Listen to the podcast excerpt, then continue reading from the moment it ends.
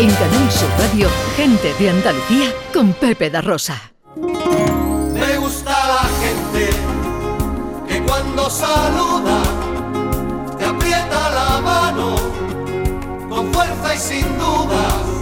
Me gusta la gente. 18 minutos faltan para que sean las 12 del mediodía. A esta hora cada domingo siempre nos gusta rodearnos de lo que nosotros llamamos gente interesante, gente que tiene cosas que contar y a que, y nosotros nos encanta que nos la cuenten. Hace unos días coincidí con Miguel Caiceo. En, era en la boda de Joana Jiménez, si yo no me equivoco, y estuvimos ahí charlando un ratito de nuestras cosas, compartiendo recuerdos de tantos años. Y, y yo que yo lo veía ya en una especie de retiro espiritual, Sí. eh, dedicado a su arte, a sus pinturas y a sus antigüedades y a su vida. Eh, pues resulta que me cuenta que está a punto de iniciar el rodaje de una serie. Eh, y hace poco pues me manda una foto del rodaje que ya está en pleno rodaje. A su edad, que sigue siendo un chaval, eh, tiene un montón de ganas de trabajar y de demostrarle al mundo todo el talento que, que tiene y transmitir todo lo que transmite a través de lo que haga, ¿eh? un micrófono, un escenario o una pantalla de cine o televisión. Le estoy hablando de Miguel Caicedo.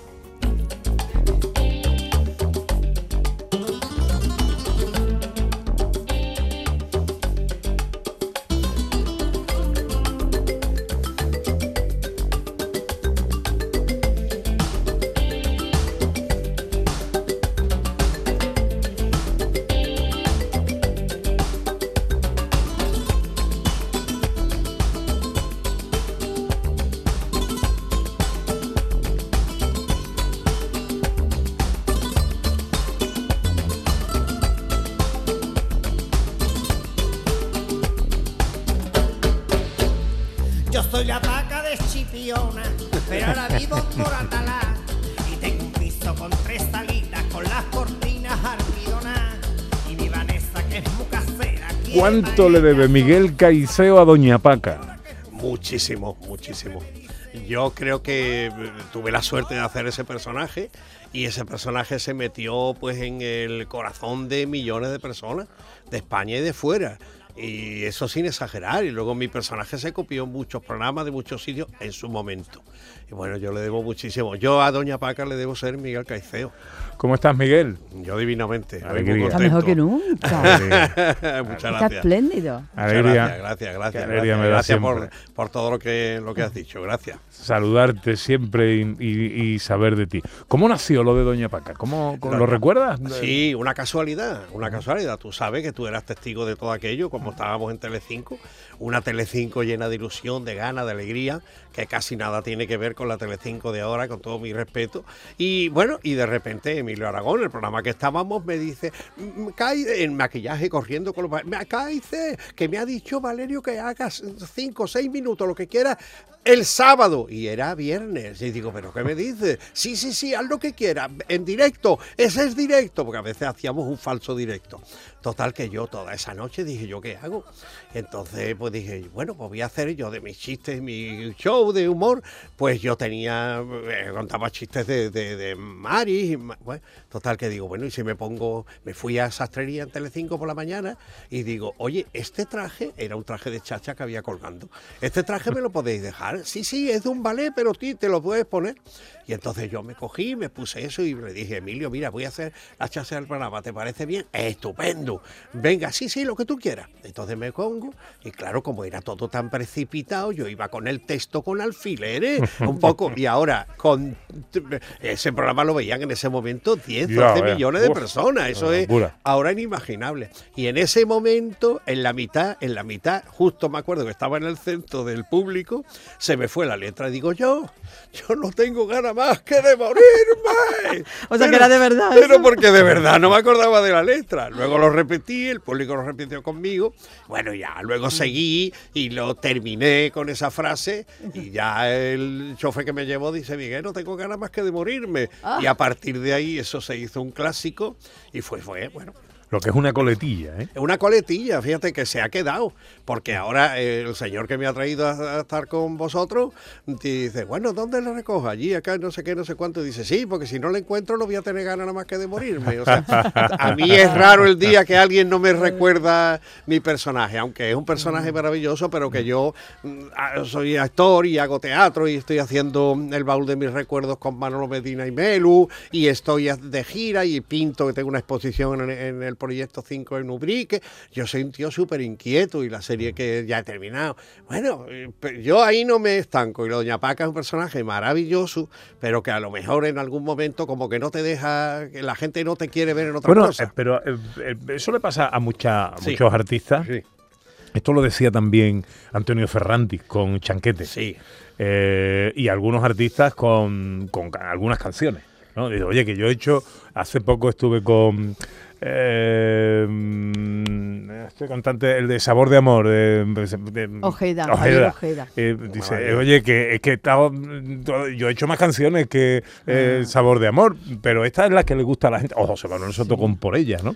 Sí, incluso los pintores también cuando alcanzan el éxito con un tipo concreto de pintura, ya parece que cuesta mucho trabajo salir de ahí también. Claro. Porque como Miguel maneja toda la faceta, pues también, es- Claro, también- es lo que tiene. También le vale. Oye, la- es que ahí, pero hay que ir, hay que, hay que avanzar. Entonces es un tío muy inquieto. Entonces, Doña Paca yo la tengo, yo no dejo de hacerlo.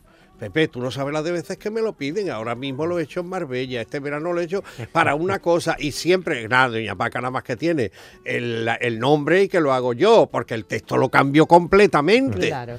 Yo viene aquí y os pone verde a vosotros. Hay que dejar a Carvajal, Dios mío de mi alma. Con lo mona que está y yo lo gorda. Y Pepito con las gafas que le ha regalado la bombona de butano. La prima. Bueno, siempre os hago. ¿Me entiendes? Es un personaje que yo tiro de él y que no se me ha muerto. Que es un personaje que está vivo y yo soy el Claro. primer sorprendido, ¿no? Pero bueno. eh, bueno, has mencionado eh, algunas de las cosas que estás haciendo. Eh, Háblame de la serie. La serie, bueno, es una serie muy, muy bonita, o al menos el- los trozos en los que yo estoy me ha gustado muchísimo.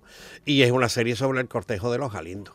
Todo, todo de gente joven, todo un, un buen rollo que, que había en el rodaje impresionante. Eh, se ha grabado en lo mío en un cortijo precioso, de esos que están puros, puros, que hay tantos tan bonitos en nuestra tierra y que en algunos nos estarán escuchando. Y bueno, pues eh, hago un cura y entonces, bueno, hago el párroco del pueblo. Es un personaje simpático, bonito, no es excesivamente cómico, pero es un registro como distinto que el director me dijo, Miguel, Miguel, ¿a ti te apetece? Esto es así, así, así. Bueno, y luego pues me emocioné porque al día siguiente me puso un audio muy bonito donde me dijo que, que había sido un honor, que había- haber estado con ellos, mi experiencia, ta, ta, todas esas cosas, pero no era hojana, era de verdad. Y nada, fue muy, muy bonito. Pues nada, y en una serie yo digo, a mí me encantaría estar en una serie, pues mira, eh, voy a estar al menos en esta. Y seguro que cuando me vea la gente, seguro que me va a salir más cosas, porque eh, lo de Doña Paca que habíamos antes es una cosa muy bonita, pero no te deja en algún sentido avanzar. Pero como toda esta gente joven no ha visto Doña Paca, Ah. eh, ya tengo otro físico, otra cosa, y me ven en otra, en otras No te tienen ahí en ese encasillamiento. En ese encasillamiento, Claro. que, que para mí ha sido maravilloso, y aunque yo no he dejado de hacer teatro y otras cosas, ¿sabes? Me han dado eh, teatro y me han dado cosas bonitas, ¿sabes? Pero, mm, bueno, ahí vamos. Ujú.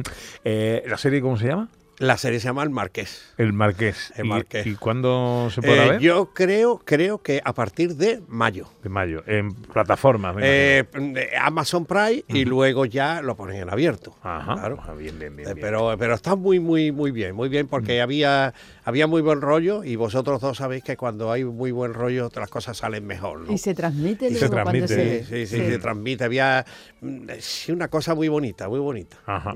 Y yo lo he captado y lo he intentado aportar lo, lo más que he podido. bueno, estoy muy contento, muy, muy contento. A tu edad, eh, que no es ninguna. eh, 73, ¿no? sí, yo lo digo. Y echando un 72 en Canarias, pero 73. vistazo, ¿Cómo te ves? Mira, yo me veo de verdad estupendamente. Porque tengo yo tengo la misma ilusión de, de cuando tenía 30, cuando tenía 40. Entonces yo, eh, la edad para mí, eh, en ese sentido, no existe.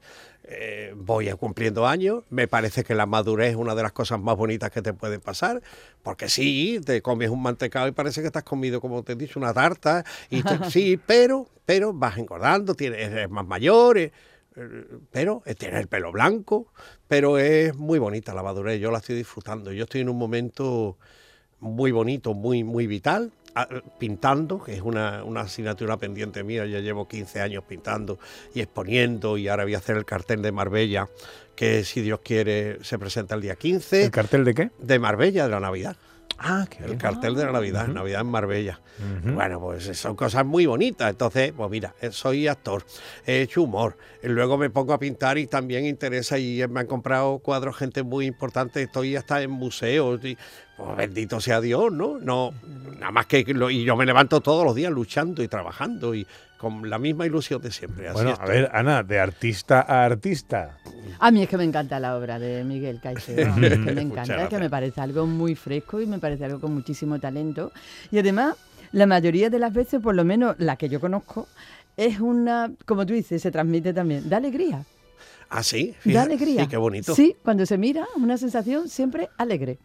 Y mira, ayer, ayer eh, hice, pues tengo una exposición en Ubrique, en un sitio precioso, que invito a, vuestra audiencia a que vaya a verla, que todavía queda una semana de estar allí, se llama Espacio 5. Y, y ayer hice dos videoconferencias con dos colegios para hablar de mi exposición y tal. Y entonces una chica le dijo al profesor, dile, dile lo que, dile lo que has dicho a- cuando has visto la exposición. Digo, dímelo, ¿cómo te llamas? Tal. Y te dice, que me ha dado mucha paz. ¡Ay, qué Y bonito! eso fue lo más bonito que, bueno. que- que me Además, dicho dijeron. por una chiquilla. Qué bonito, dice, me da paz. Pues mira Pues qué a mí me da alegría tu obra. Pues muchas Eh, gracias. Miguel, ¿y, y tú cómo ves el, el humor eh, a día de hoy? Con esto de los lenguajes políticamente correctos, con esto de cierta censura social eh, eh, que hay eh, con respecto a cuando, yo qué sé, hace 20 años o 30. Pues, yo creo que antes el humor era mucho más libre, ahora estamos más encorsetados. Porque tú cuentas un chiste de médico y se enfadan los médicos, tío, por las redes y te ponen verde. Y dices, pero si lo que estoy diciendo es una tontería, ¿no? Entonces ahí, como ya tienes tú un poco de autocensura, ¿no? A mí el humor de ahora, mm, lo veo, hay gente que me divierte, que me gusta mucho, pero el humor de, al que yo pertenezco, que es el humor de los 90, 90 y yo sigo haciendo humor y sigo haciendo reír. Y yo lo que sé es que yo salgo y la gente se muere de risa hasta que se va. Y yo veo a algunos compañeros míos ahora que yo me pongo, digo, voy a ver si me río, y yo no me río.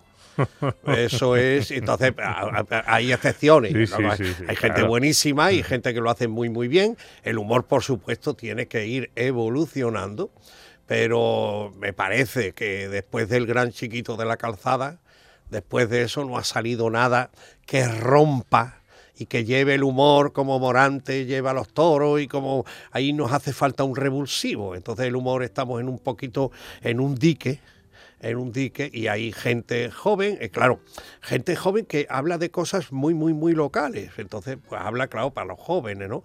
Entonces, por ejemplo, mi humor yo creo que es para todo el mundo, porque yo me pongo a actuar y yo veo a niños con 10, 12 años que no me han visto en la vida en la tele y los veo escojonarse de risa. ¿Me entendéis? Claro, siempre tiene que haber una predisposición. yo, Claro. yo voy al teatro a ver a Miguel Caicedo, evidentemente voy con la predisposición de reírme. De reírte. No de cabrearme o de estar. Y por cierto, el estado general de cabreo del, del- del personal, ¿tú ¿esto cómo lo ves? De- del cabreo. De, De la, la gente, las redes sociales, Hombre, la, la irascibilidad de. Estamos muy crispados, Mm. eh, estamos muy crispados últimamente, me da mucha pena. Porque eh, hemos tenido durante unos años, hemos tenido una concordia, hemos tenido una convivencia maravillosa y hemos, nos hemos respetado y ahora lo- lo- los ánimos se han eh, puesto un poquito con lanzas, ¿no? Y, y hay familias que se han separado porque no se puede hablar de política abiertamente, porque en unos uno se enfada, porque el otro no lo ve bien, porque entonces yo he tenido, y quien no tiene, casos donde amigos que no se hablan, familias que han dejado de hablarse, todo. Entonces veo la cosa muy, muy crispada, cosa que se nota en el público, ¿eh? Porque yo que hago Sí. teatro, como os he dicho antes, cuando tú te pones a empezar a hacer el teatro, ves que la gente no viene como antes. La gente antes venía con la cara ya mm, eh, con de ganas de, pero ahora la gente viene mm, con, con cara de circunstancia y tú los relajas y al cabo y al final ya ves cómo se ríen y cómo se divierte. Pero la gente está un poquito tensada, estamos en general. Bueno, pues el tiempo eh, no nos permite más. Eh, Miguel, eh, que me da mucha alegría verte siempre, que te deseo lo mejor, que triunfe esa serie y que esa sea la, la puerta a un montón de series más, que no Claro. nos priven las televisiones. Yo quiero terminar como, como, como doña nuestra amiga María Galeana en Sálvame. Que me maten ya. Además, un buen antídoto contra la crispación, hombre, Miguel Sí, hombre. Caicedo. Ya lo creo que sí. ole, ole. Muchas gracias, ¿eh? Miguel, se te quiere mucho. Recíproco. Un abrazo muy fuerte, amigo. Ole.